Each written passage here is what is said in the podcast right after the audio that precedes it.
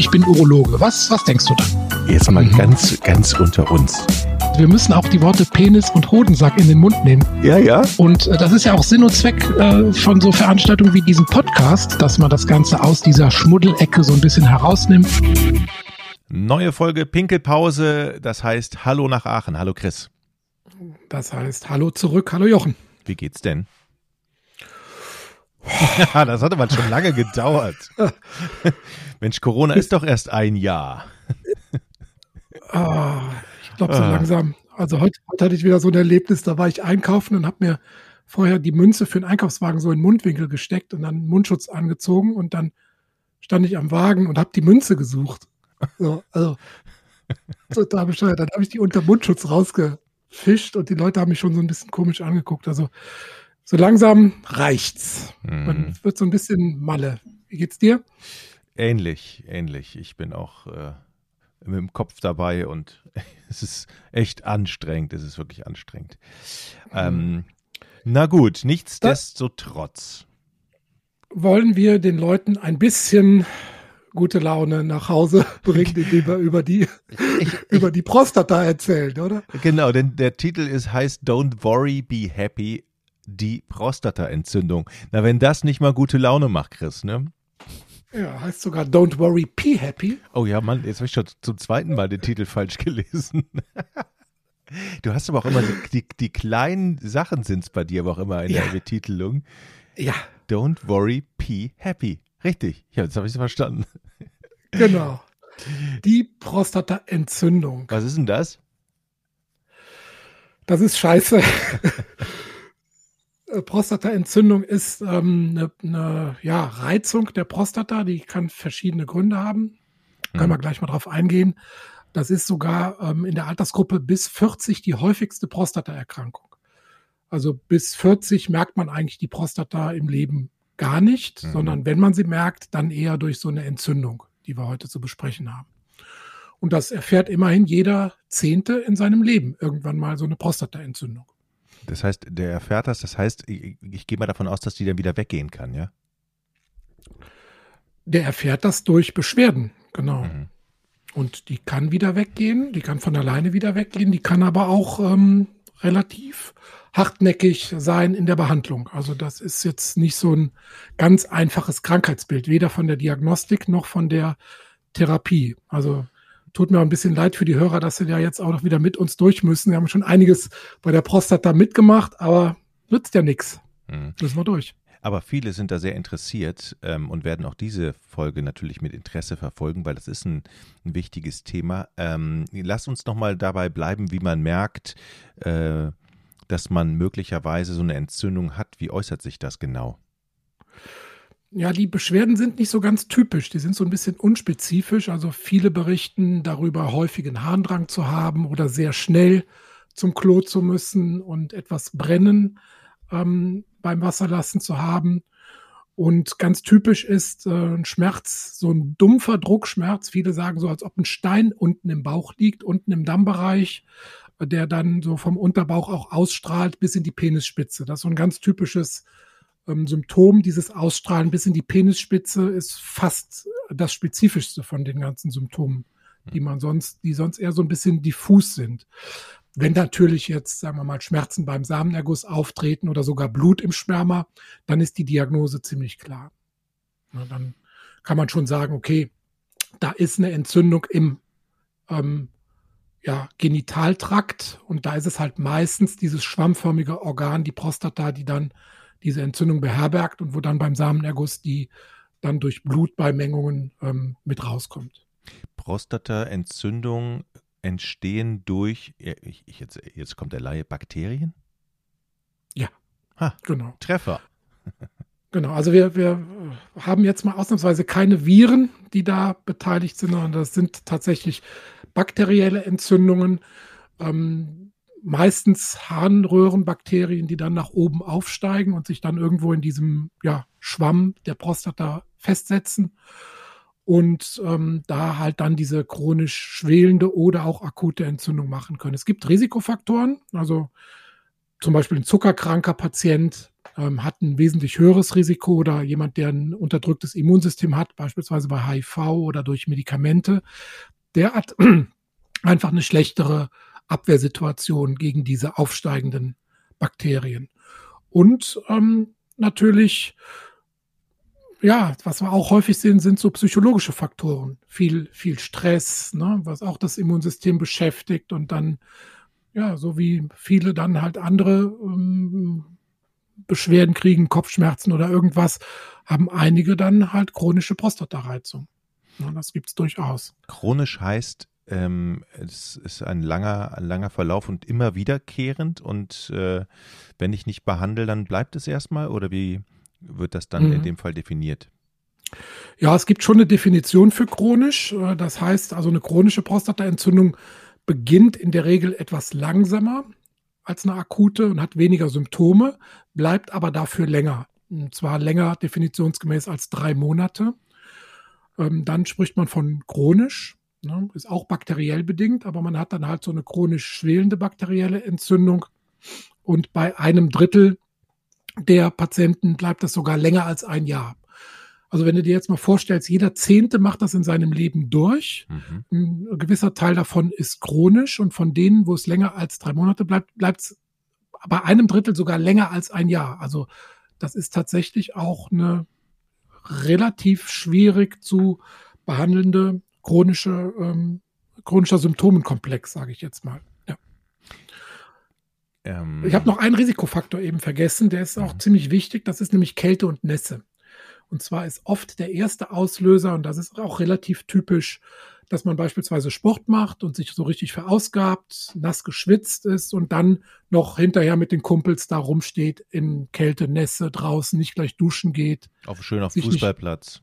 Genau, schön noch ein bisschen im Wind stehen Bier und in der Hand. Ne, Bierchen in der Hand, genau, das Immunsystem dann noch mal ein bisschen unterdrücken und dann ähm, da sind so klassische Auslöser oder Fahrradfahren, wo die Prostata so dauerhaft massiert wird. Da kommt dann auch automatisch durch das Schwitzen noch ähm, Nässe, Kälte dazu. Das sind so typische Auslöser. Hm.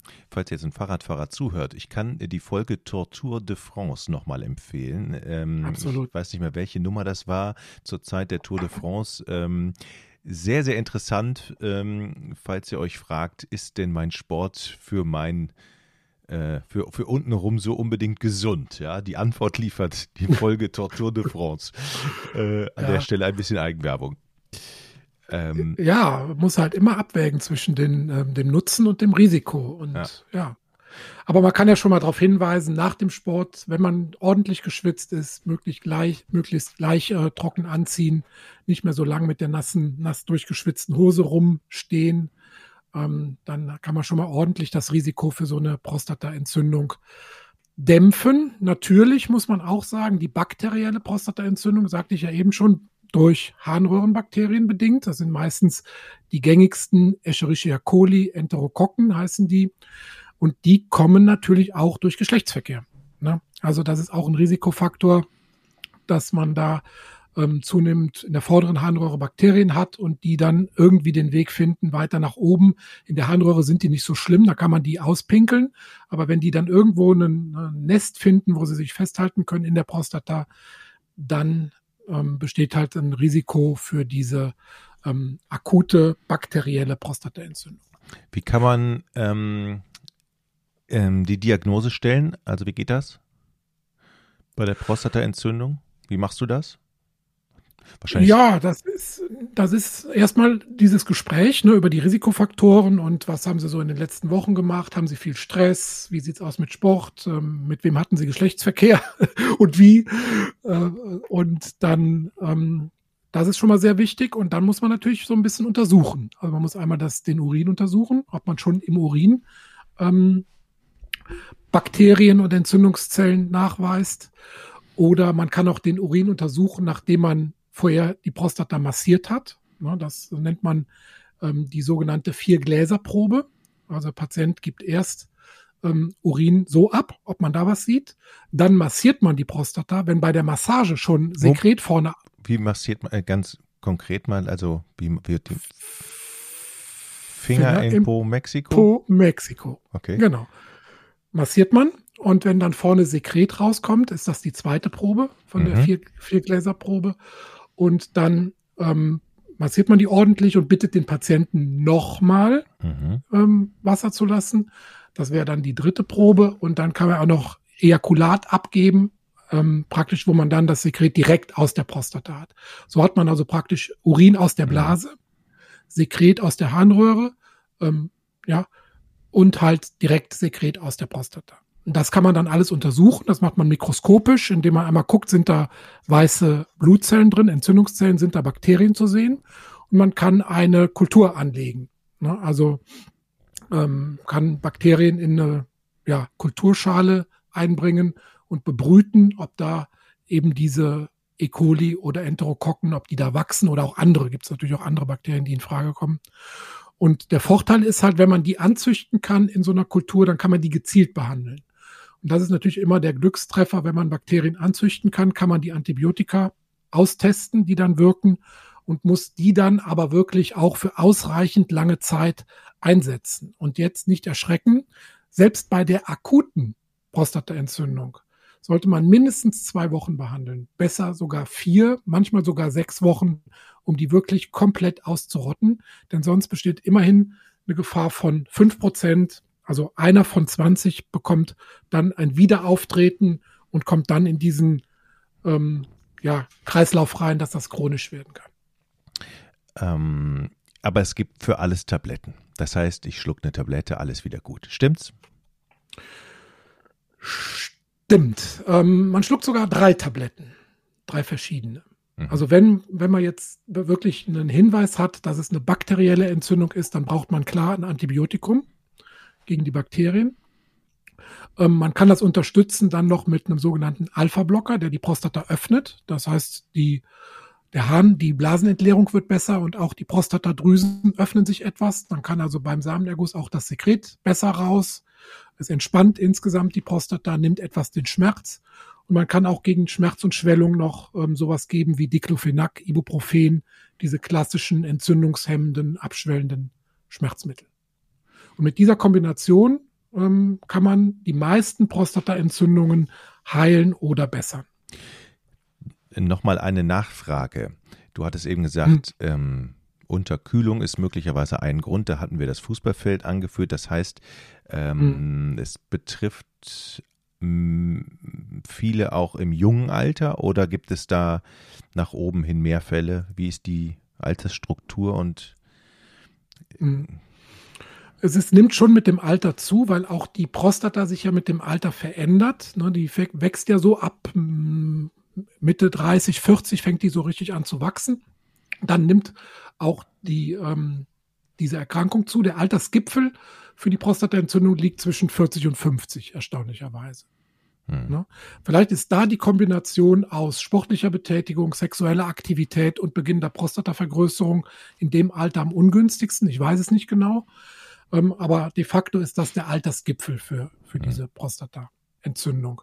Äh, und dann mit jüngeren Jahren natürlich abnehmend, aber es gibt natürlich auch jüngere Männer, die eine Prostataentzündung haben. Aber erstaunlich zum Beispiel ist, bei so ganz jungen hm, Männern ist es eher der Nebenhoden, der sich entzündet. Und der liegt ja, wenn man jetzt aufsteigt von der Harnröhre über die Prostata in den Samenleiter, liegt ja hinter der Prostata. Also scheinbar gehen die Bakterien dann sozusagen an der Prostata vorbei durch den Samenleiter in den Nebenhoden.